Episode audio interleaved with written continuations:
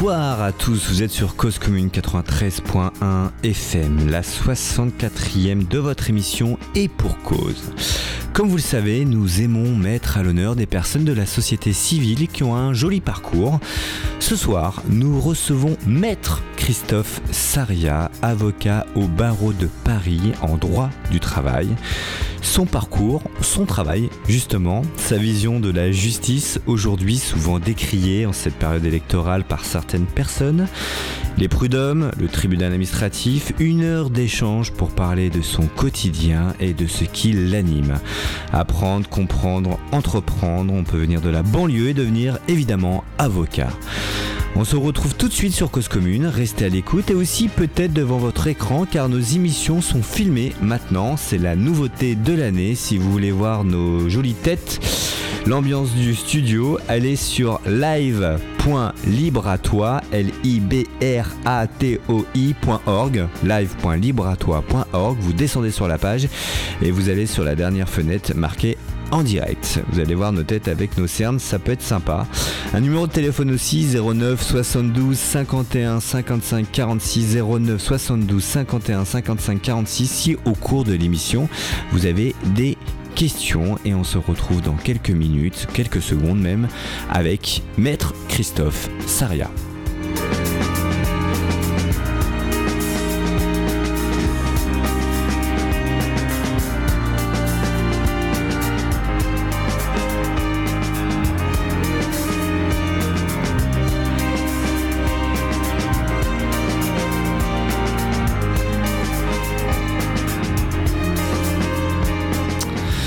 Redonne euh, l'adresse un live.libratoi.org et l'émission filmée. On fait de la télé maintenant, on est content.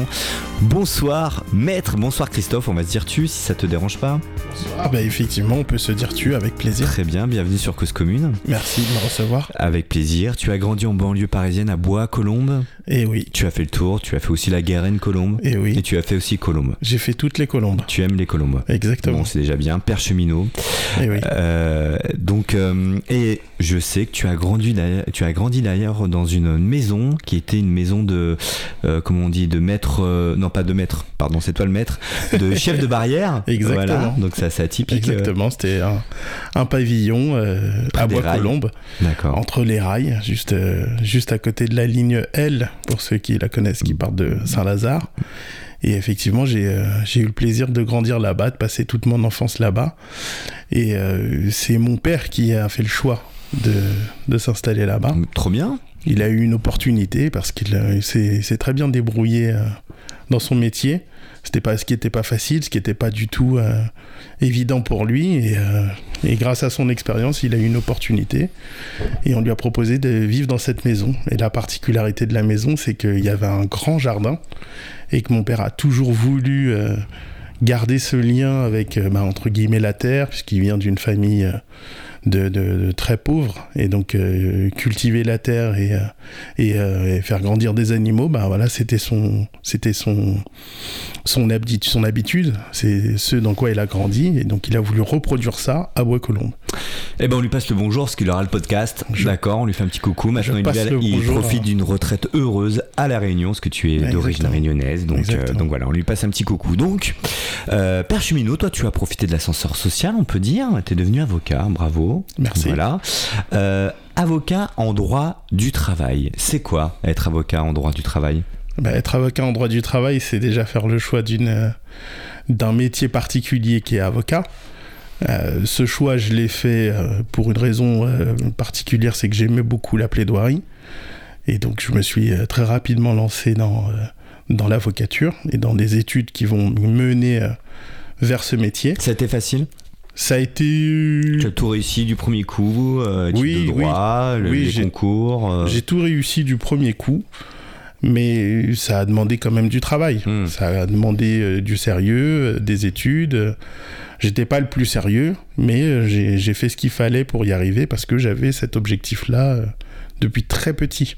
D'accord. Tout très, très vite, tu as su Ouais. que tu voulais euh, être avocat. Ah, Voilà. Très vite, j'ai su que je voulais être euh, avocat, aux dames de mon, euh, de mon père, justement. Il voulait que tu fasses quoi? Ah ben lui, il voulait que je fasse soit ingénieur en informatique, parce que dans son esprit, L'ingénieur en informatique était quelqu'un de très technique, très intelligent, donc il voulait que je fasse ça. Ou alors médecin.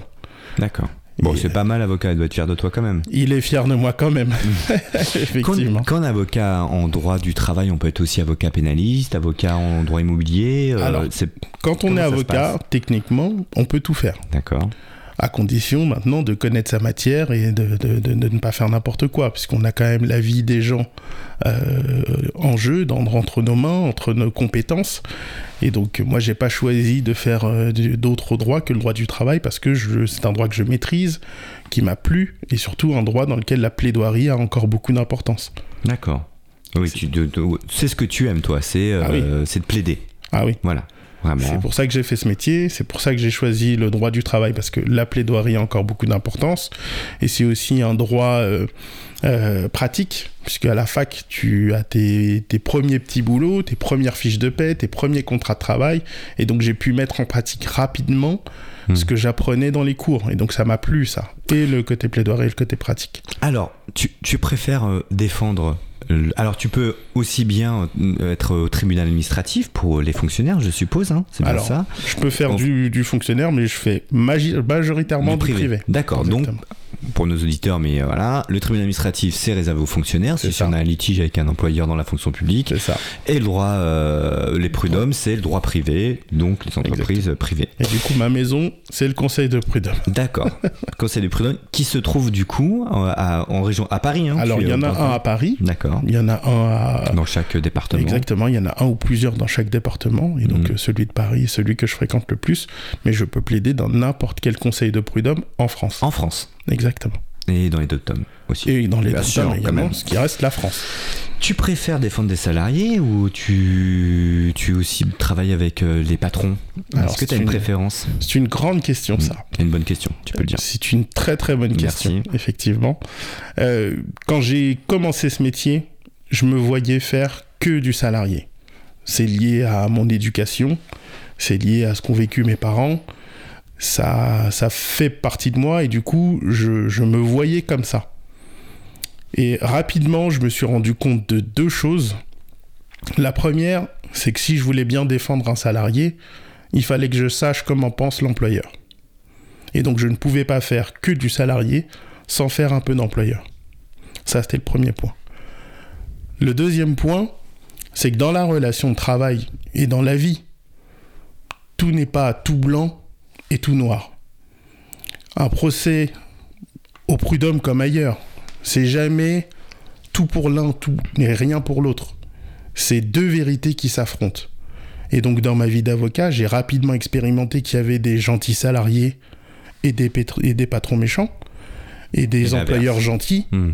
et des salariés ignobles. Et du coup, j'ai aucune préférence aujourd'hui de faire du salarié ou du, euh, de l'employeur. Ce qui m'intéresse, c'est défendre le client qui m'a fait l'honneur de me confier son dossier, qu'il soit une entreprise ou qu'il soit un salarié. Mais est-ce que parfois tu te dis que oui, le, le salarié que tu vas défendre a tort Pareil pour le patron. Euh, est-ce que tu as déjà eu ce, ce genre de pensée en te disant non mais c'est lui qui a fauté, c'est lui qui est, euh, qui est pas dans le droit là, et que tu vas malgré tout défendre? Alors, encore une fois, c'est jamais tout blanc ou tout noir. Mm. C'est toujours deux vérités. Ça veut dire que l'employeur va avoir ses arguments, Mm. sa vision des choses. Le salarié va avoir ses arguments, sa vision des choses. Et quand je suis pour l'un ou pour l'autre, ce qui m'intéresse, c'est de porter la voix de ce client. J'ai pas à, mettre mes états d'âme avant ce travail-là. Avocat, c'est celui qui vient parler à la place d'eux, et donc je mets mes compétences au service de cette personne-là. Alors, naturellement, et je vois où tu veux m'emmener, naturellement, la relation de travail, elle est déséquilibrée. Hmm. Naturellement, le salarié n'est pas dans une situation d'égalité, il n'est pas favorisé par rapport à l'employeur qui a l'autorité, qui a euh, à sa disposition un certain nombre de moyens plus importants que le salarié. Et effectivement, c'est pas facile. Maintenant, je n'ai pas d'état d'âme particulier à défendre un employeur qu'un salarié. Et je suis pas juge, j'ai choisi justement ce métier d'avocat pour ne pas avoir à trancher entre euh, l'un ou l'autre. Ça, c'est le juge qui le fait. C'est le conseil de prud'homme. Mon intérêt à moi, c'est que la voix de Monsieur Trucmuche soit entendue par le, le conseil de prud'homme.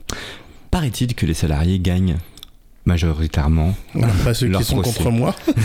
ah ouais. Je plaisante. Je plaisante. On va dire le nom de ton cabinet après, comme ça on pourra venir te voir.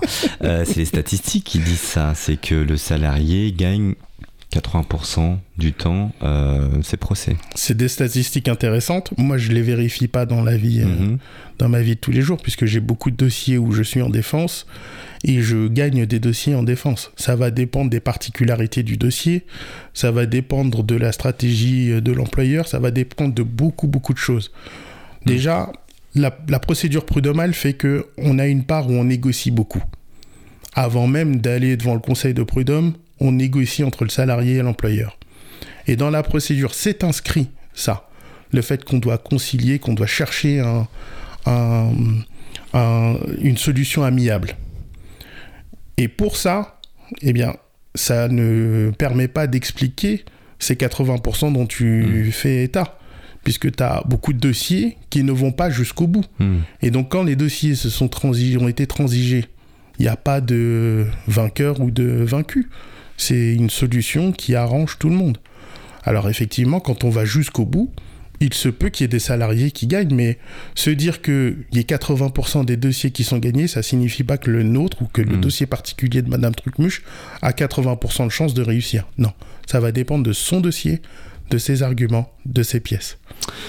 Un conseil prud'homal, c'est composé d'ailleurs de salariés et de patrons. Euh, c'est bien ça. C'est un peu particulier. Il y a un juge professionnel certainement euh, qui tranche tout ça, mais autour de lui, il n'est pas tout seul.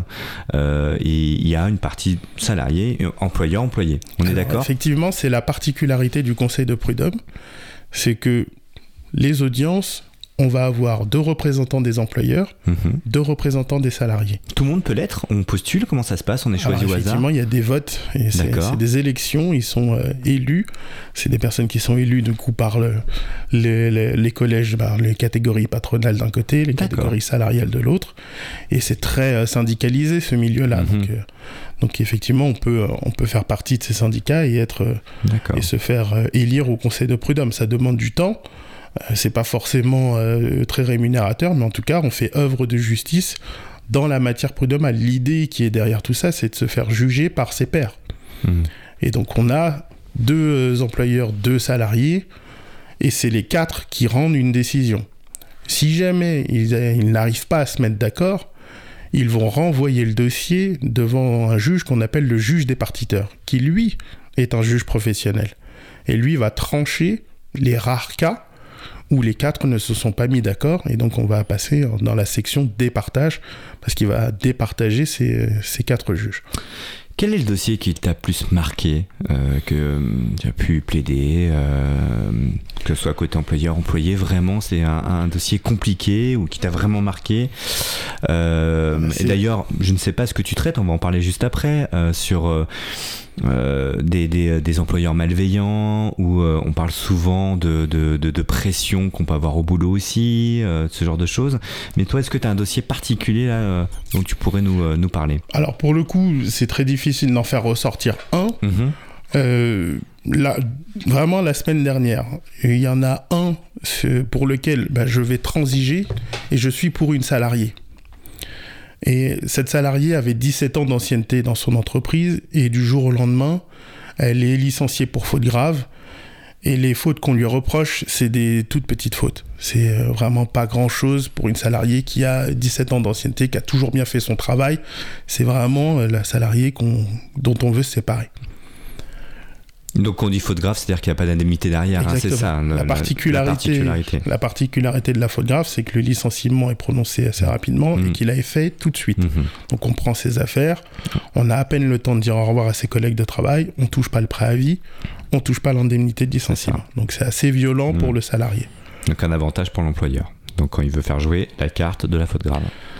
Quand il veut faire jouer la carte de la faute grave. Mhm. Mais là, si tu me pousses là, je vais prendre le contre-pied et te dire pourquoi l'employeur a le droit à ça aussi. Mhm. Parce que c'est effectivement très violent pour le salarié, mais c'est fait pour un- protéger des intérêts de l'entreprise. Mais dans ce cas-là, Dans ce cas-là, personne, c'est très mal vécu par Mm. la personne parce que chaque dossier salarié, humainement, c'est très difficile de perdre son emploi. C'est c'est comme une négation de ses compétences et donc Mm. on la juge elle en tant que personne. bien sûr. Et donc c'est très difficile à vivre. Et elle me confie son dossier, elle n'est pas sûre de vouloir y aller, elle hésite. Et on y va à la dernière minute parce que je, je, je, lui explique qu'elle a des arguments à faire valoir. C'est pas que je la pousse, mais je lui dis, vos arguments, ils méritent d'être entendus. Et on saisit le conseil de prud'homme à la dernière minute. Et là, dès la première audience, l'employeur nous fait une proposition, on négocie entre nous, je reviens vers euh, la salariée, et la proposition de l'employeur qui est tout de suite très élevée, eh bien satisfait cette salariée. Et on arrive à trouver un accord. Et ce qui m'a ému, ce qui m'a touché dans ce dossier, c'est le discours de la salariée qui n'y croyait pas et qui me remercie parce que elle s'est sentie soutenue par ce que je lui ai dit. Elle s'est sentie soutenue parce que ma première analyse du dossier lui a fait regagner la confiance qu'elle avait perdue et qu'aujourd'hui, la somme qu'elle va recevoir, elle va l'utiliser pour financer les études de ses enfants. Et là, j'avoue que, au-delà du fait que je suis là pour faire valoir ses, ses droits et porter sa parole, c'est gratifiant d'avoir une salariée à qui on, on va faire respecter les droits entre guillemets, qui va trouver une solution et qui grâce à ça bah, en sort grandi, va tourner la page de sa vie salariée dans cette entreprise, va pouvoir regarder de la regarder de l'avant, passer à autre chose et avec cette somme d'argent bah, Hmm. financer les études Financer de son enfant. C'est très bien. Donc un dossier qui t'a marqué particulièrement, en tout cas une, une Bah, jolie victoire là, pour toi là, et c'est pour elle. une- dernièrement, celui-là Ouais. m'a- particulièrement touché. C'est je le, il n'y a pas de victoire, tu vois, il n'y a pas de perdu, gagné. Hmm. Mais il y a un accord, il y a, on a fait entendre sa voix. L'employeur l'avait probablement anticipé, l'avait probablement provisionné, oui. Mais la salariée en ressort satisfaite. Qu'est-ce que tu et, et les dossiers en, en majorité que tu retrouves, c'est quoi? C'est euh, la relation avec l'employeur. On va se dire lui c'est un pervers narcissique qui m'a complètement. oh, Tu dois l'entendre souvent Oh ça. Oh, Euh, oui. Et c'est difficile à établir hein, la perversité narcissique. On a, on a beaucoup parlé ici dans, dans, dans cette émission avec des psychologues. Je sais pas si c'est retenu ce terme-là d'ailleurs. Euh, c'est quoi que- je- là, pour le coup, le sujet, euh, le sujet auquel tu fais référence fait écho chez moi parce qu'il y a un développement des risques psychosociaux en Oui. France, un développement du burn-out, du harcèlement moral. C'est des questions qui harcèlement sont moral, on en parle exactement, beaucoup. qui Mhm. reviennent beaucoup chez les salariés. Et aujourd'hui, il y a de plus en plus, et ça je, je dois le reconnaître, je le vérifie, je connais pas les statistiques, mais en tout cas je le, je le ressens dans mon activité, entre le moment où j'ai commencé et aujourd'hui, il y a beaucoup plus de salariés qui ne vivent pas bien au travail, qui se sentent harcelés au travail, et on sent que les relations euh, dans l'entreprise ne sont pas forcément tout le temps saines. C'est difficile à prouver. Ça, le, le harcèlement, la pression psychologique, Euh, il faut, il faut, il faut quoi Des échanges de mails, euh, de Tout l'enjeu des dossiers de harcèlement, c'est la preuve. ouais. C'est le l'enjeu parce ou, que ou le témoignage peut-être. bah, ça fait partie d'une preuve. Mm. Donc parmi les preuves, tu vas avoir quoi? Des Des témoignages. Tu vas avoir des écrits et il faut que tu montres un comportement de ton employeur ou un comportement euh, de ton manager et ça passe par des petites choses que le salarié ne voit pas. Mais l'analyse du professionnel fait qu'il arrive à tirer, euh, tirer Mm. la ficelle de la pelote et à voir que là, il y a eu un refus de congé. Là, il y a eu un refus de formation. Là, il n'a pas été augmenté depuis tant d'années. Et tout ça mis bout à bout. Et c'est ça le harcèlement. Mm. C'est des agissements répétés. Et donc, les agissements répétés, tu les construis comme ça. Tu vas analyser la vie du salarié au travail et voir ce qu'il subit. Là, on lui a changé son bureau. Là, on, on lui donne pas l'accès à son ordinateur ou à- au logiciel. On ne lui donne pas les moyens de, de, ça, c'est harcèlements missions. réguliers, enfin, euh, pas harcèlements, c'est du harcèlement, bout mais à bout, régulier. mis bout à bout. Alors effectivement, c'est pas le harcèlement violent Mm. euh, d'un coup d'un seul, mais ça, ça pèse sur l'état d'esprit du salarié, ça pèse sur son état de santé, sa santé psychologique, parce que il dit rien, il dit rien, il dit rien, et au bout d'un moment, il n'en Mm. peut plus. Il se fait placardiser, il est euh, très bien. Et Le burn-out d'ailleurs, c'est reconnu aujourd'hui. Maintenant, ce terme burn-out de. C'est alors, ça n'est pas une maladie professionnelle en tant que telle. Mhm. J'entends inscrite dans un tableau de maladie professionnelle comme peut l'être une sciatique. On va dire plus une dépression, Voilà. euh, un état dépressif. C'est très compliqué de faire reconnaître un burn-out en maladie professionnelle. Parce qu'il faut passer devant un comité spécifique, Mhm. qu'on appelle le comité régional de reconnaissance des maladies professionnelles. Les conditions pour passer de son- devant ce comité sont difficiles. Et ce comité, une fois qu'on est devant lui, il faut prouver le lien entre l'état de santé, donc ma dépression, mon burn-out ou l'épuisement professionnel, avec mon activité pro. Et c'est toute la problématique des risques psychosociaux et de Mm. ces maladies-là. C'est qu'elles sont multifactorielles. Ça peut venir du travail, ça peut venir de la vie privée, Bien ça sûr. peut venir de tout. Mes enfants sont en échec scolaire, je le vis pas bien. Ou je suis en divorce, je le vis pas forcément bien. Est-ce que Mm. ça a un lien avec le travail? C'est très compliqué de définir et de dire c'est 100% pour le travail, c'est 100% pour le divorce ou c'est 100% pour l'échec scolaire de tes enfants. 09 72 51 55 46. Si vous avez des questions à poser à Maître Saria, pourquoi pas? Ça ferait un peu comme Julien Courbet. Voilà, on a un avocat avec nous. Donc si vous avez un litige avec votre employeur, n'hésitez pas à appeler 09 72 51 55 46. Alors tu m'as dit de pas dire spécialiste parce que c'est un terme un peu différent, mais Ouais. en tout cas, euh, avocat en droit du travail. Tu travailles dans Exactement. un cabinet? Tu es à ton Alors, compte? je suis à mon compte. Tu as ton compte. Exactement. Bravo. Tu as pas mal de clients. Ça marche ai pas bien. mal. Ça marche bien, ça va. Ok. Je Bon. suis pas à plaindre. Et, euh, On m'a dit, on a déjà reçu des avocats ici, que c'est le, le bouche à oreille qui fonctionne bien finalement. C'est le, le dossier qui cœur de marche notre bien. métier, c'est le bouche à Ouais, oreille. c'est pas ton site internet ou ta photo sur. Alors, déjà, tu verras que je n'ai pas de site Non, internet. Et euh, effectivement, euh, c'est le bouche à oreille. C'est un choix, moi, de ne pas avoir de, de- de site internet. Parce que je vois ma profession comme un, un petit artisan. Mm. Alors, à mon niveau, je suis pas un, gros cabinet à moi tout seul. Moi, je suis un petit artisan qui va se mettre au service d'un client, que ce soit une société ou que ce soit un salarié. Je Tu me- bosses aussi pour des sociétés. Hein. Ah oui. Tu défends Ah des bah oui. sociétés, des Oui, oui. employeurs aussi. Je défends des employeurs, je défends des sociétés, mais Des je politiques Pas encore. reste pas encore des politiques. Il y en a, il y en a un qui est allé en prison aujourd'hui. Oui, oui, j'ai entendu ça ce matin, effectivement. Ça te fait rire Ah, bah, oui, c'est. Qu'est-ce que t'en penses justement? Ah, bah, c'est. Un point de vue personnel, mais aussi d'avocat. Est-ce que, est-ce que tu, tu penses que c'est juste de, de, de mettre cette personne, euh, bah, on va le dire, hein, Monsieur Balkany, euh, voilà. Alors paraît-il qu'il n'a pas respecté ce qu'on avait mis en place. Son Exactement. bracelet a sonné une centaine de fois. L'avocat qui est, qui, qui est en moi me dit ben, il avait euh, des conditions à respecter, il ne l'a pas fait. Eh ben forcément, il va en payer le prix. Mais si tu devais le défendre, tu dirais quoi?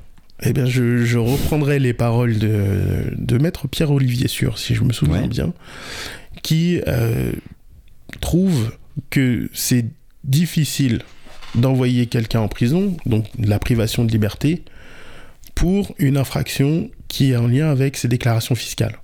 C'est ça qu'il dit, Mm. en sens. Il n'a pas été condamné parce qu'il a été... euh, euh, parce qu'il a détourné de l'argent public, mais parce qu'il a Il a pas, déclaré, déclaré. des revenus. Exactement. Aussi. Alors, pourtant, Mm. c'est des sommes monstrueuses. Et donc, si j'étais son avocat, je reprendrais cette, cette ligne de défense parce que c'est la plus intelligible possible. Non pas que j'y crois moi personnellement, Hmm. c'est pas le sujet, mais c'est la plus intelligible possible. C'est une manière de diminuer la gravité de la faute au regard de la sanction qu'on va lui qu'on Hmm. va lui attribuer, la prison parce qu'il n'a pas déclaré des revenus. Certains disent il est Et pas dangereux pour la société Oui. aussi. C'est un argument qu'on peut avancer. Mais pour le coup, l'argument qui- qu'on oppose à ça, et qui est tout aussi valable, c'est que la fraude fiscale dont il s'est rendu coupable ne permet pas d'avoir de l'argent dans les caisses de l'État, Hmm. ne permet pas de construire des hôpitaux, ne permet pas de construire des routes. Et en ça, ça justifie aussi une sanction lourde. Une incarcération. justifie- Exactement. Hmm. Donc c'est très compliqué. Donc je comprends les deux arguments. Dieu merci, je ne suis pas le juge qui doit trancher. Ou tu n'es pas son avocat. Mais en tout cas, enfin, si Mm. j'étais son avocat, bah, je j'essaierais de défendre, euh, de mettre en avant sa parole, parce que Mm. c'est sa parole, c'est pas la mienne. Je porterai la parole de Monsieur Balkany en disant, bah voilà. Justement, quand on est avocat, on peut euh, accompagner un client et en sachant, bah, je te l'ai posé un peu cette question tout à l'heure, mais où on se dit non mais ouais, il a tort, j'y crois pas trop, je suis pas trop dans son truc. Tu vas, euh, tu vois, on dit souvent euh, on- euh, quand on est avocat, on peut défendre le diable et, euh, et ça fait partie du boulot d'avocat quoi qu'il arrive. Est-ce que il faut malgré tout avoir une sensibilité auprès du client et, et même si on n'y croit pas, dire, on- tu- moi il y a un autre fait divers en ce moment, euh, Nordal Lelandais. Moi je pense à ses avocats, on défend l'indéfendable. Comment on peut, euh, on peut faire ça quoi? Est-ce que tout le monde peut défendre Nordal Lelandais? C'est très complexe, euh, la question euh, que tu poses. Elle est bonne aussi cette question. Elle est, elle est très bonne, Merci, cette question. J'aime bien qu'on me valorise, tu sais. Surtout important. pour un avocat, elle est Oui. très bonne, cette question. Premier point qui va te rassurer. un avocat qui ne souhaite pas euh, défendre un dossier peut faire jouer sa clause de conscience. D'accord. Voilà. Ça existe ça. Oui. Ma clause de Il peut conscience. refuser de défendre un dossier parce que il ne, ne- ne croit pas, il ne va pas effectuer euh, la mission qui va lui être confiée convenablement. Vergès a défendu Klaus Barbie. Il aurait pu faire jouer une clause de conscience. Mhm. Et je sais que moi aussi, j'ai ma, ma propre conscience et qu'il y a des dossiers que je ne me sentirais pas de défendre d'un point de vue personnel. Ça, ça existe. Maintenant, si on doit réfléchir au rôle de l'avocat dans une société démocratique et dans une société comme la nôtre, oui, n'importe quel justiciable a le droit d'être défendu.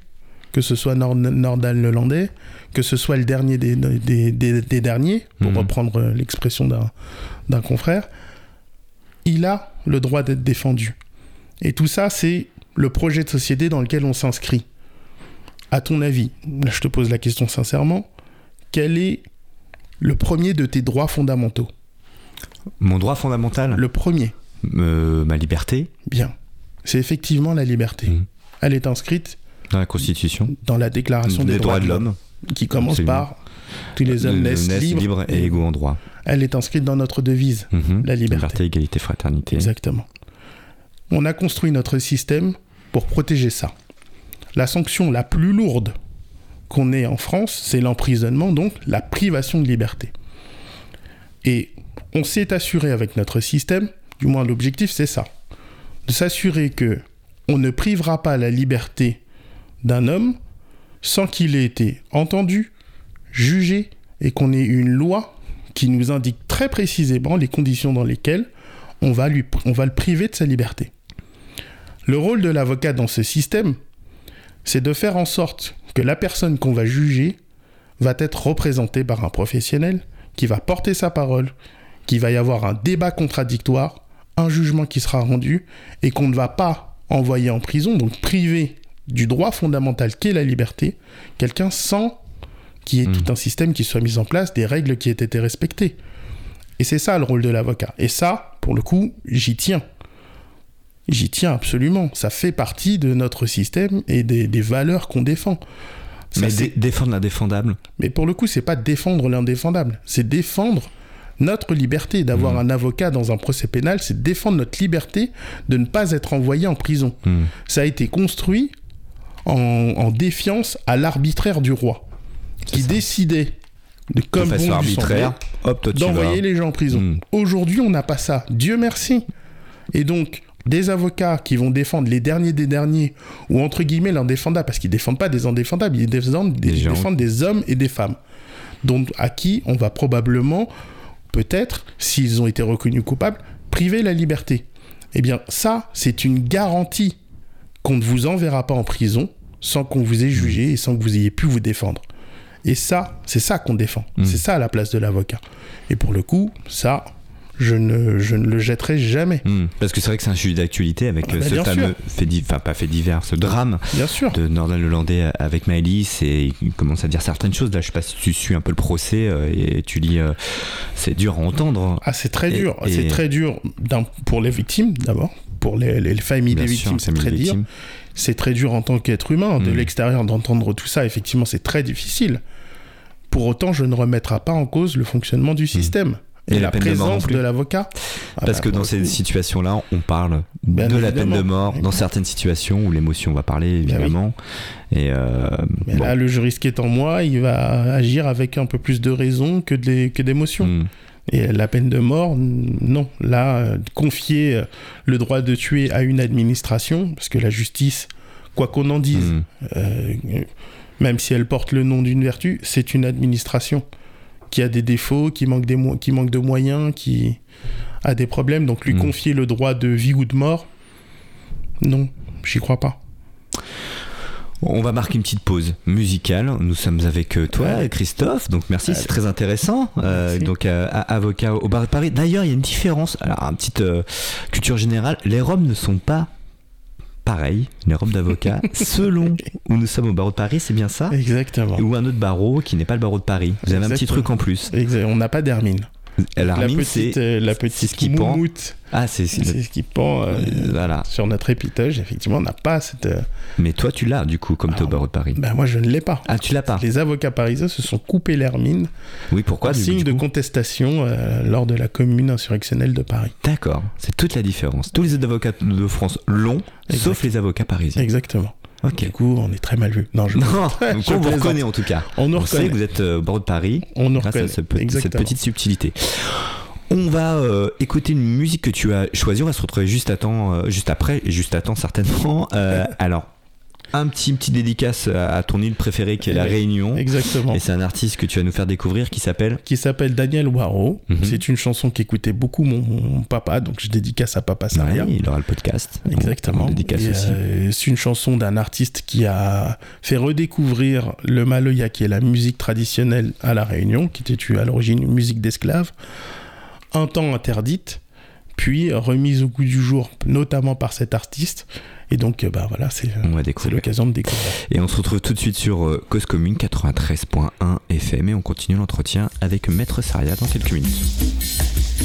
Mon maman lit les rayonnés, mon maman lit priait bon Dieu, mon maman lit la parasis, son maman le bac à cause pali, mon maman communiste bandé, son maman le bac à cause pali.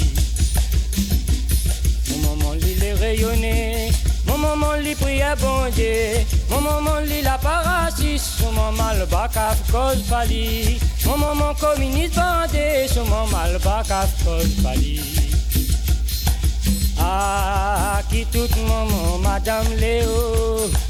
Ça, la paix soleil, ou a fait noir son cou.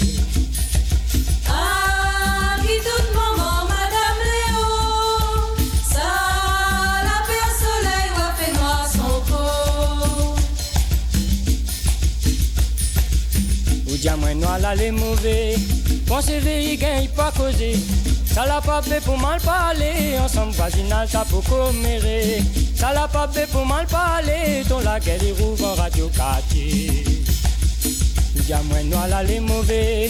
Pensez veille, gagne pas causer. Ça l'a pas fait pour mal parler. Ensemble voisinage, là pour commérer. Ça l'a pas fait pour mal parler. Ton la gueule, il rouvre en radio quartier. Ah, qui tout maman, Madame Léo. Ça, la paix soleil, ou a fait noir son cou. Ah, qui toute maman, Madame Léo. Ça, la paix soleil, ou a fait noir son peau.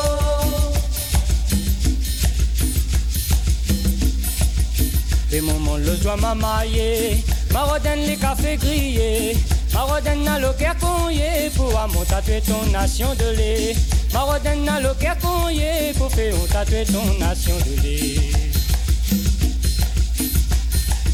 le joie m'a maillé, ma rodène les cafés grillés, ma rodène n'a le cœur cogné pour mon tatouer ton nation de lait. Ma rodène n'a le cœur cogné pour faire on tatouer ton nation de lait. Ah, qui toute mon nation de lait. Ça, la paix café ou a fait noir son lait. Ah, qui toute maman, nation de lait. Ça, la paix café, ou a fait noir son lait. Les bouteilles, un jour se manquer. Les risques à biffer cinq ton pied. Va couler pas des si couler, le senti Maurice va sous la zatoué. Va couler pas des si couler, le sang maloya à tuer. Les bouteilles, un se manquer. Les risques à biffer cinq ton pied. Va couler pas de si couler, le senti Maurice soit sous la zatoué. Va couler pas de si couler, le sang maloya faire tuer. Ah, qui tout moment loqué à galer. Ah, rouvert les oreilles, moi là c'est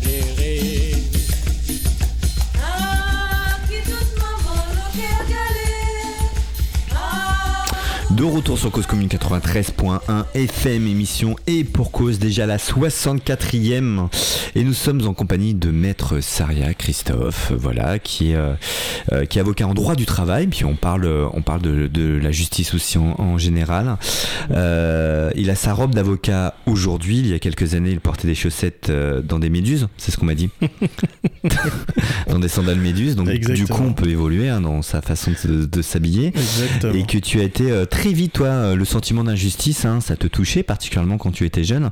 Petite anecdote que je vais raconter à l'antenne, parce que je sais tout, j'ai travaillé sur le dossier. Tu Ouh vois, là moi là. aussi, je travaille sur mes dossiers. Paraît-il qu'à la piscine, euh, à un moment donné, il y, a une- prof qui t'a sorti de la piscine pour euh, je ne sais quoi. C'était pas juste, t'étais euh, très énervé et tu as bouffé les goûters de tout le monde. Exactement. Bravo. Là, c'est pas bien. C'est condamnable, ça, c'est c'est pas bien. Ah oui, là, c'est Voilà. c'est pas très bien. Donc il y avait un avocat. 25 élèves, t'allais croquer les pains au chocolat et les Je gâteaux de tout le monde. d'où sort cette Bravo. histoire. Je m'inscris en faux. Voilà. Je suis obligé d'intervenir, bravo. Voilà, oui, ouais. William te Je soutient. vote pour toi. Euh, c'est indéfendable. J'avais déjà l'esprit contestataire à l'époque. Il paraît. Et tu as fait de l'animation aussi, donc l'animation mène à tout, tu as encadré des séjours. C'est vrai, on en parle souvent du monde de l'animation ici, parce que je connais aussi particulièrement le monde de l'animation. Euh, ça peut être aussi une, une manière de, de, de se sentir à l'aise, on parle devant un public, qui sont Ouais. des enfants, C'est vrai. on a des responsabilités aussi euh, rapidement, on est valorisé. Euh, ça peut, ça t'a aidé certainement dans, dans Alors, tout ça? Je Pour si tout dire, je sais pas si ça m'a aidé en particulier, mais en tout cas, c'est vrai que c'était un, un milieu qui m'a qui m'a beaucoup touché, et dans lequel j'ai eu le plaisir d'évoluer.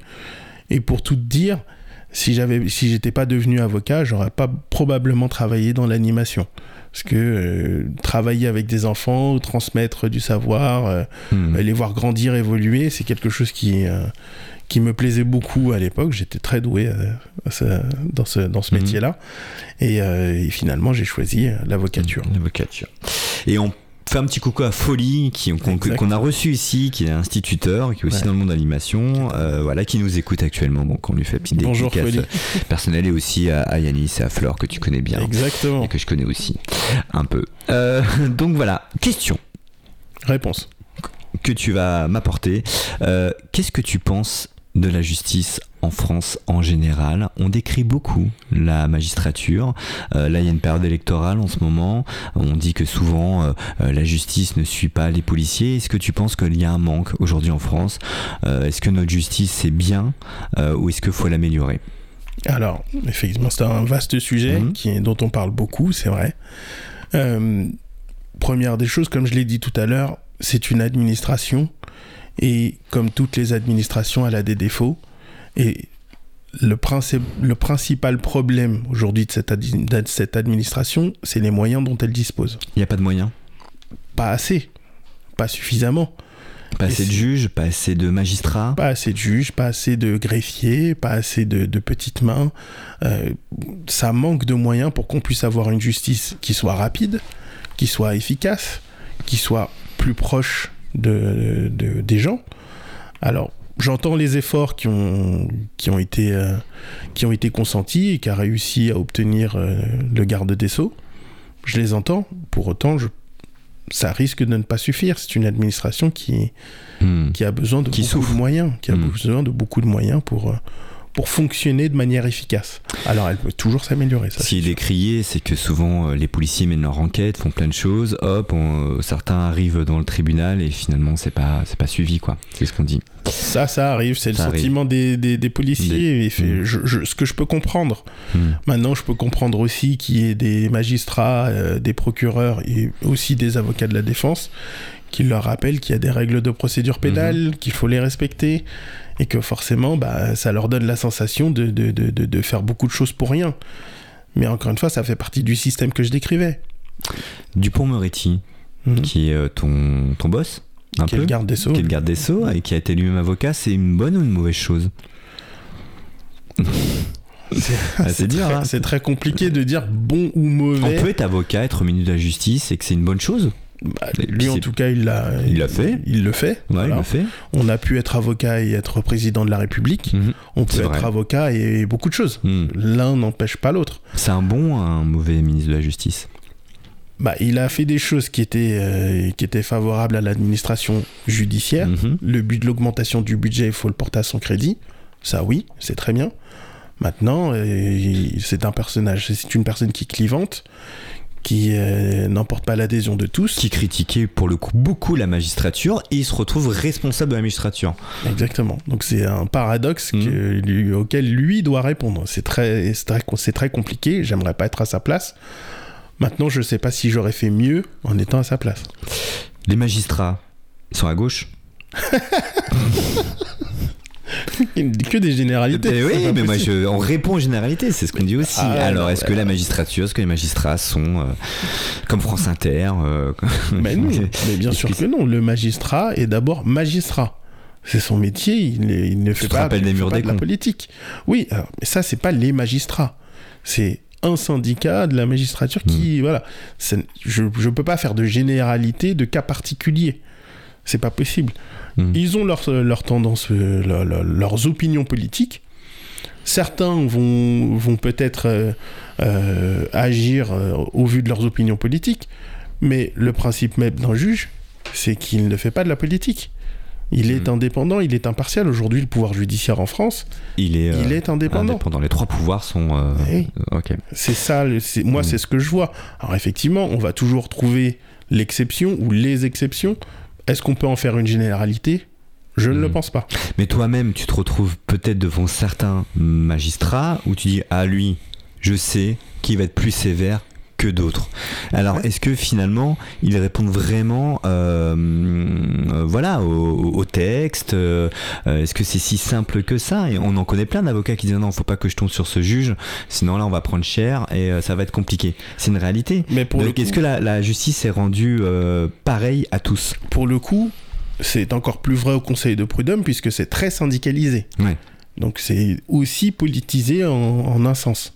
Et donc effectivement, je sais très bien que je vais avoir euh, des personnes qui sont bah, déjà salariés et employeurs et qui sont étiquetées, bah voilà, euh, euh, tel syndicat, tel syndicat, tel syndicat.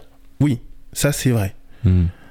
Maintenant, le fait que ce juge en particulier soit comme ça, est-ce que ça veut dire que l'intégralité de la juridiction, du conseil, est comme ça? Hmm. Pas forcément. Et si tu dois juger le système, il faut le juger en prenant un peu de recul, en regardant l'institution dans sa globalité, et de voir si ça rend euh, quelque chose de d'impartial ou pas. Et de gommer, d'essayer de gommer euh, ces, attitudes qui ne sont pas impartiales. Oui, on pourra toujours s'améliorer. Oui. Maintenant, de dire que c'est une justice euh, politisée, euh, que euh, tous les juges sont comme ça. Pour certains, Oui, certaines bah, c'est personnes, vrai, bah, certains bizarrement, on candidats. bizarrement, on l'entend Mhm. quand les gens sont condamnés ou qu'ils perdent. Et, finalement, de l'autre côté, on a un discours qui est, qui est inverse. Mm. Donc, quelle est la vérité entre les deux? Moi, je n'ai pas la prétention de l'avoir. Mhm. Maintenant, je pense que c'est un système qu'on peut toujours améliorer, ça oui. Mais est-ce que c'est le plus mauvais? Non.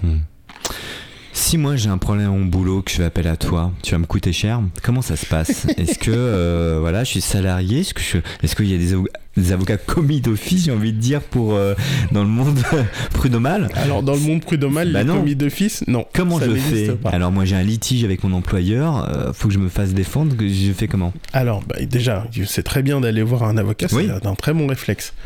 Euh, un avocat comme moi ne va pas facturer la même chose entre un dossier qui vient d'une entreprise et un dossier d'un salarié, puisque tu vas toujours t'adapter à la situation des uns et des autres, à l'enjeu du litige. C'est Moi si je suis au SMIC et que, que je fais appel à toi, tu, tu vas prendre en considération quand même mon, Bien mon salaire. bien évidemment. Et puis dans la procédure, tu vas demander un remboursement des frais que euh, j'aurais eu aussi avec toi. y a, on va demander une prise en charge, Mhm. une condamnation supplémentaire qu'on appelle l'article 700, qui va te permettre d'assumer une partie de- des frais d'avocat si tu as Mhm. dépensé des frais d'avocat. Ça, c'est un premier moyen. Il y a un autre moyen. Il y a aussi euh, ce qu'on appelle l'aide juridictionnelle.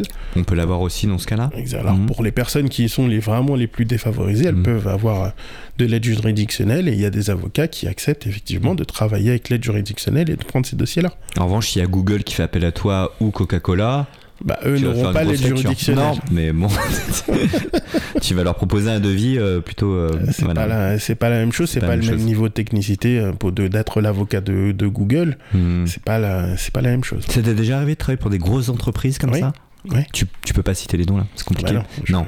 je préfère ne pas Non, citer les noms. Des grosses entreprises françaises ou internationales Françaises, Françaises.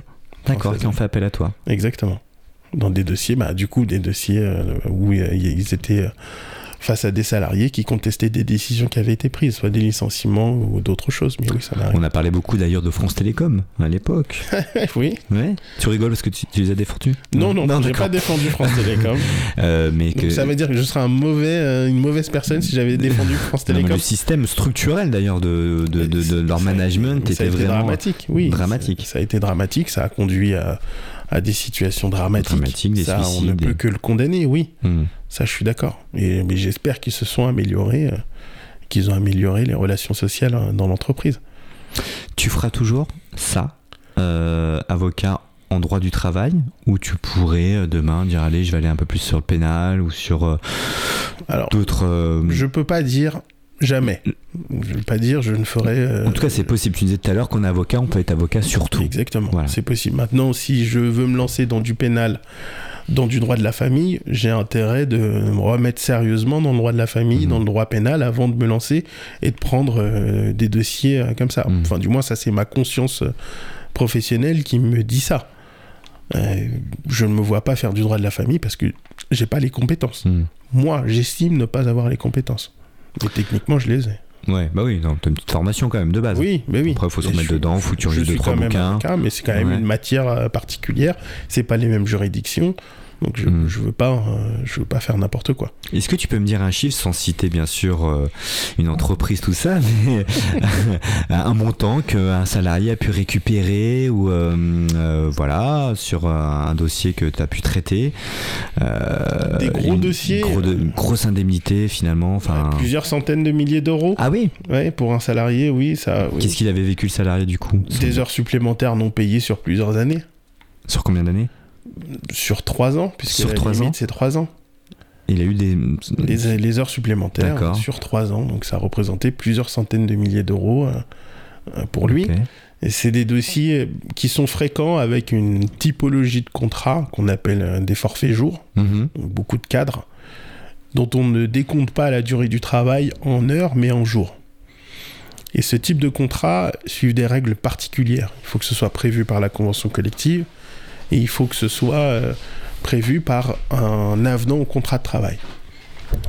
Il y a aussi des garanties pour s'assurer que le salarié ne travaille pas trop, ne travaille pas la nuit, ne travaille pas le, le- le week-end, ne travaille pas pendant ses congés. On fait des entretiens annuels.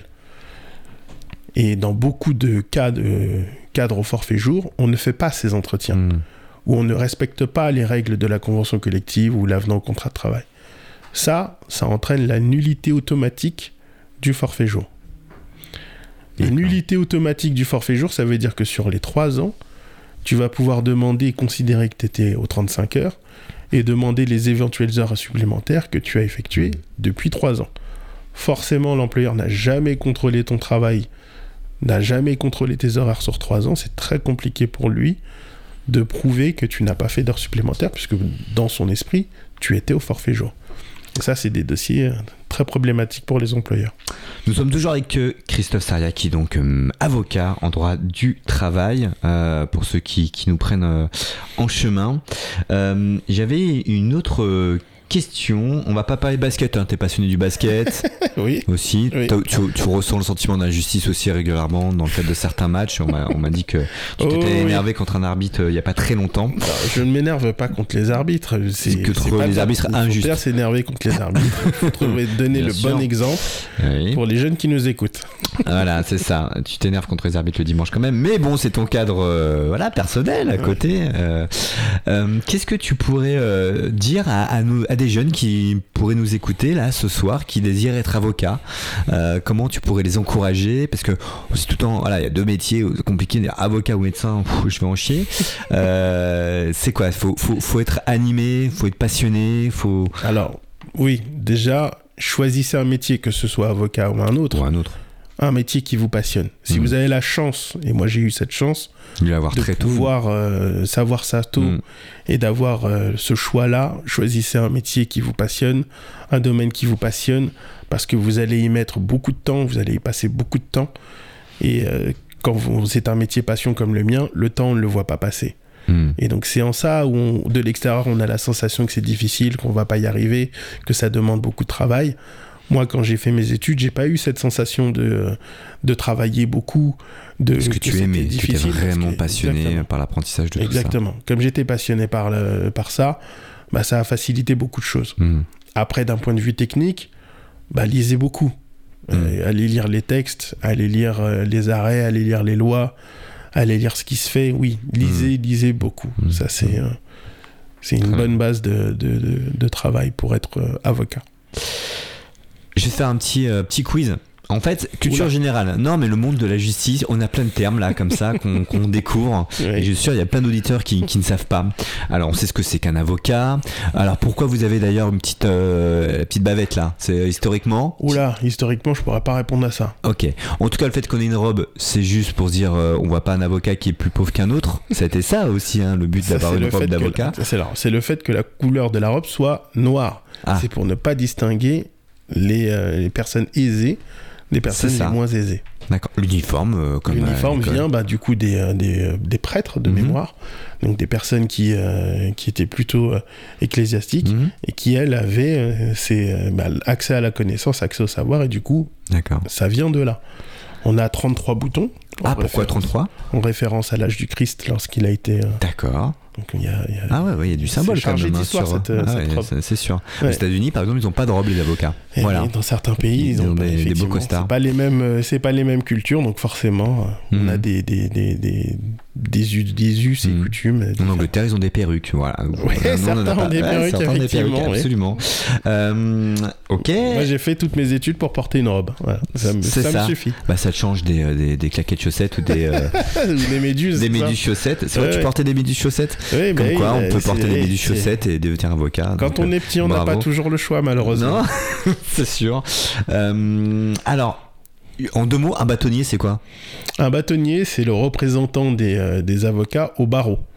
Donc on- les, les- les avocats sont organisés en barreau. En gros, chaque département a son barreau. Et le représentant, entre guillemets, le chef des, euh, des avocats s'appelle le bâtonnier. C'est le grand chef. Exactement. D'accord.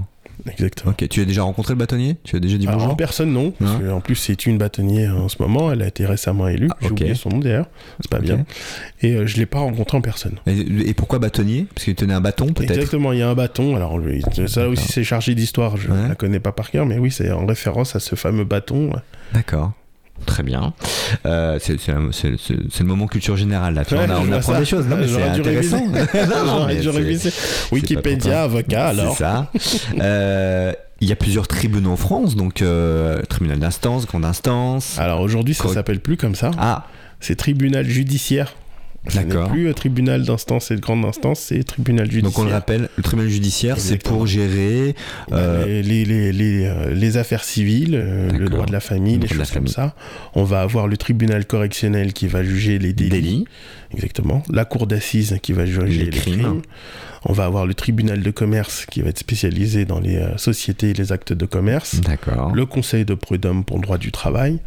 Le euh, tribunal administratif pour les Pour les litiges, fonctionnaires. Entre soit fonctionnaires. entre les fonctionnaires et euh, l'État, leurs, Mhm. employ- leurs employeurs ou les collectivités terri- territoriales, mais aussi les usagers. Hmm, Les usagers et les collectivités territoriales, les litiges, ça se traite devant le tribunal administratif. On a encore plein. Après, il y a la cour d'appel, euh, qu'on n'est pas d'accord avec un jugement, on peut aller en appel. Si on n'est pas d'accord avec l'appel, on peut aller à la cour de cassation. à la cour de cassation. Ou Et si on n'est pas d'accord avec la cour de cassation, voilà, on peut aller aussi au tribunal. euh, Pas exactement comme ça que ça fonctionne. avant, non mais c'est bah, tribunal d'appel. On, fait- on, a, on, a, on a une sentence. Voilà, je suis condamné Alors. à ça. Je suis pas d'accord. Je fais appel.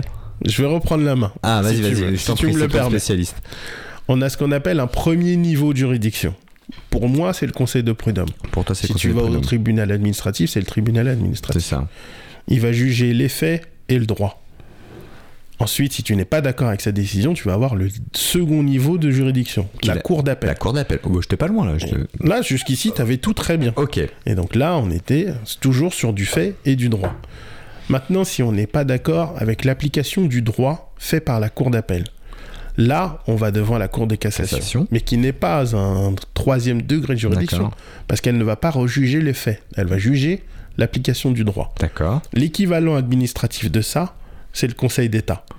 Et donc, c'est les, les- voilà l'ordre judiciaire en France, c'est que c'est premier degré, cour d'appel. Et on peut aller à la. Cour euh, des droits de l'homme aussi. euh. Européenne des droits euh, de l'homme. Et là, c'est si tu considères que la France n'a euh, pas ouais. respecté. euh, Ça existe. Oui, ça Il y a existe. certaines affaires. Mais c'est pas, euh, c'est, c'est pas la, la continuité logique d'un dossier, si tu veux. J'ai quelques questions du coup que je reçois en live là. Euh, qui- qui- que- ton- film préféré euh, par rapport aux avocats à la justice Est-ce que tu as un film comme ça Ah. référence qui t'a vraiment plu du Le coup premier euh, qui vient tout de suite, ouais. Philadelphia.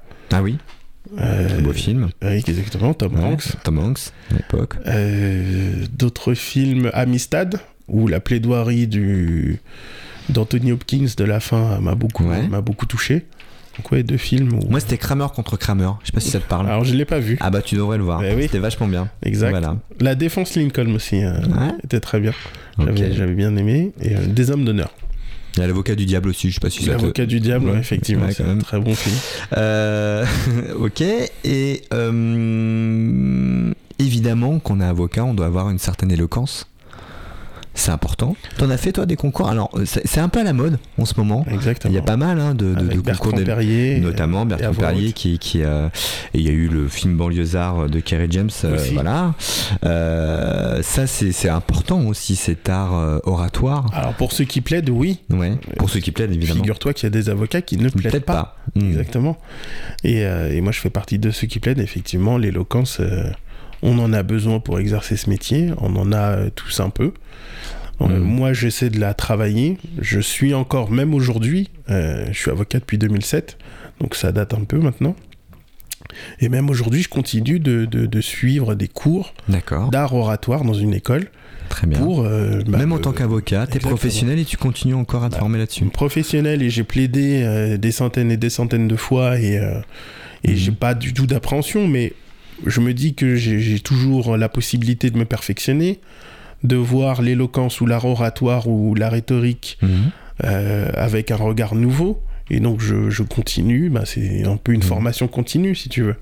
Je continue de, bah, d'aller voir des cours, de m'intéresser à, bah, à ce qu'a fait Bertrand Perrier, Mhm. à ce que peut faire euh, Clément Viktorovitch, qui décrypte la rhétorique euh, euh, dans les, dans- chez les politiques ou dans des, des- des- des images publiques. C'est très intéressant d'aller les voir, d'aller lire, d'aller Mhm. comprendre ce dont ils parlent, parce qu'il y a beaucoup de procédés qui sont utilisés régulièrement lorsqu'on plaide ou lorsqu'on prend la parole. Parce que la forme est très importante finalement. Quand vous prenez la parole, il y a le fond du dossier, de ce Oui. que vous défendez, mais comment vous allez l'amener, euh, les silences, euh, voilà, euh, intensifier de- votre propos, L'art de convaincre, l'art de convaincre. Et Dupont-Moretti, malgré tout, était très fort là-dessus. On peut pas lui enlever. Ah, c'était. euh, On arrive bientôt à la fin de, de cette émission. Merci beaucoup. On va pas faire. euh, Si on veut te retrouver, de toute façon, j'ai dit ton nom. On va sur internet, on trouve ton cabinet, tout ça. Si on, cherche un avocat en droit du travail. Exactement. Et Dieu sait qu'on a besoin euh, de. Voilà, parfois c'est pas évident dans le C'est monde du toujours travail. bien d'en avoir. hein. C'est toujours bien d'en avoir, un, d'en avoir un, en effet. Chers auditeurs, un petit, euh, un petit message. N'hésitez pas à nous écrire. Il y a un petit, euh, il y a un petit mail qui s'appelle cause commune tout attaché point KL, KL, euh, les deux lettres, gmail.com. Il y a le chat aussi de la, de la radio si vous voulez échanger euh, sur, sur tout ça, de ce que vous avez entendu ce soir. C'était un plaisir de te recevoir en tout cas C'était un plaisir de venir. de Merci découvrir euh, ce monde euh, de l'avocature. Tu vois, Eh je oui. connaissais pas ce mot, l'avocature. Et puis, euh, et puis voilà. Donc je sais si j'ai besoin d'avocat. Alors t'es spécialiste en prud'homal, mais bon, c'est pas grave. Je, suis- je suis plus un connais administratif. J'en connais d'autres, tu pourras m'orienter. Je, je passerai par toi en tout cas. Merci, Merci. beaucoup. Bon retour. À Bocolombe, c'est pas très loin. Ça va Ça aller. va, c'est à côté. Et à très bientôt. Merci beaucoup. Bonsoir à tous. Au revoir.